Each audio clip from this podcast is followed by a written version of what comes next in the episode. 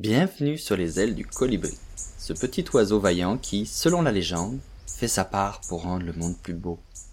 Les ailes du colibri, c'est le voyage de l'auteur Déméter qui se raconte et repousse avec nous les barrières de son esprit, vous incitant à faire pareil, car nous avons tous quelque chose à offrir.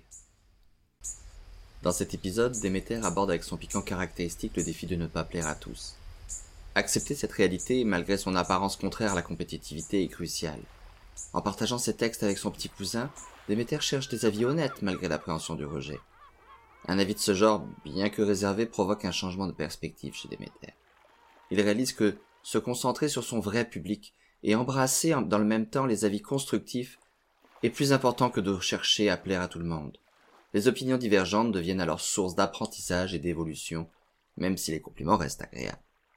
Il célèbre alors cette prise de conscience et admet du bout des lèvres, mais avec sincérité, que la quête d'approbation universelle est futile. L'épisode encourage à accepter les avis divergents et le processus d'apprentissage que nous vivons tous sans trop vraiment l'apprécier à sa juste valeur. Déméter est alors prêt à affronter les défis futurs avec plus de force et de confiance en lui.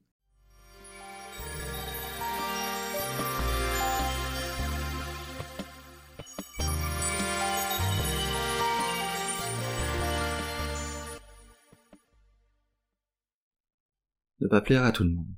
Un truc qui me fait chier. Mais soyons honnêtes. Non, on nous rabâche que c'est normal. Et ça l'est, mais franchement, qui aime se faire rejeter? Ah, vous comprenez maintenant. C'est pourtant indispensable de relativiser dans la vie et de l'accepter. Je sais. Accepter, lâcher prise. On déteste, n'est-ce pas? Ça rime un peu comme résignation. Mais on ne veut pas passer pour un lâche dans un monde aussi compétitif. L'image est tout, n'est-il pas? Ah, le joyeux bordel dans lequel on est collé.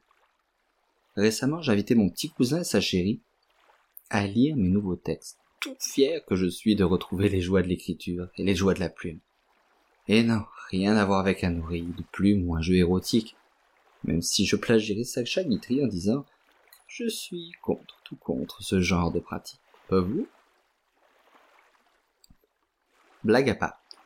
Il le lit, hmm, stress d'anticipation, et finalement ne se mouille pas vraiment.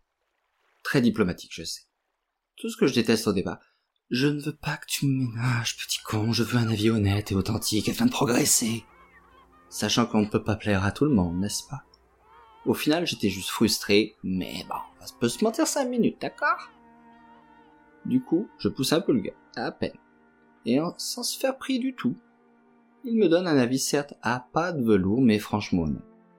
Conclusion, ce n'est pas du tout son style, c'est tout et sa copine de répondre sincèrement qu'elle est super contente que j'ai retrouvé le chemin de l'écriture.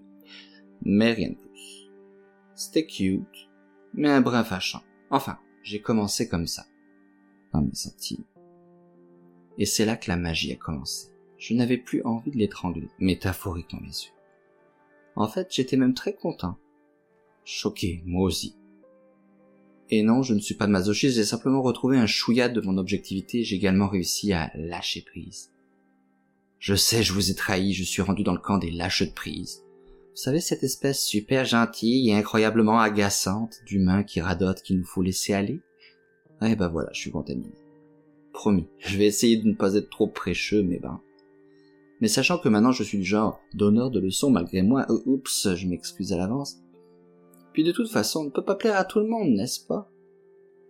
Pour revenir à la vie du petit con, bon, ben, il a pas bien grand, c'est vrai il me confie ce qu'il pense. Monsieur n'aime pas dire qu'il aime quelque chose juste pour faire plaisir. Il conclut donc que ce n'est pas nul non plus, juste pas son truc.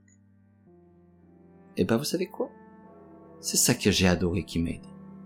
Parce qu'il n'est clairement pas ma cible et qu'il me dit ce qu'il pense, donc il me permet de pointer du doigt mon territoire littéraire et son public. Grâce à des gens comme lui qui font une critique constructive, je peux améliorer mon style ou, à défaut de plaire, apprendre à savoir à qui je m'adresse c'est-à-dire savoir qui est mon public et qui ne l'est pas. En résumé, ça veut aussi dire ne plus me prendre la tête lorsque je ne plais pas à ceux pour lesquels je n'écris pas, et savoir quoi améliorer pour les autres, ma véritable audience. Je sais, dur à dire d'une traite. Cerise sur le gâteau, ça me permet aussi de savoir quoi ajuster si je désire élargir cette audience. Ce qui m'emmène à ma réflexion finale. On ne doit pas plaire à tout le monde. Je ne dois pas plaire à tout le monde. Non, pour vrai. En fait, vouloir plaire à tout le monde, c'est juste une gigantesque perte d'énergie et un gouffre qui absorbe toute ma motivation. Je n'y vois plus aucun intérêt.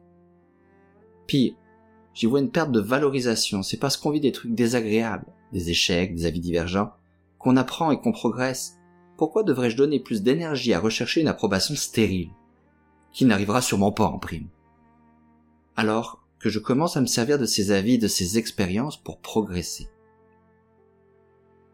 Bien sûr que les compliments, les petites adulations sont agréables, mais ce sont des bonbons, des récompenses le long du chemin.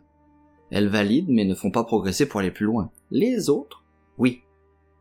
On peut même se perdre dans la quête de plaire pour plaire, et il est clair que ma frustration de départ est un bon indicateur que je m'y perdais. Merde, je suis humain. Choquant, je sais. Il paraît que la perfection n'existe pas. CQFD, plaire à tout le monde, non plus alors. En tous les cas, je suis fier de ma petite prise de recul. J'ignore si cela va durer, mais ce n'a pas d'importance. Je l'ai eu et je peux le refaire. Un orteil à la fois dans ma piscine. Apprendre à nager est, je suppose, le travail d'une vie. Demain, je plonge.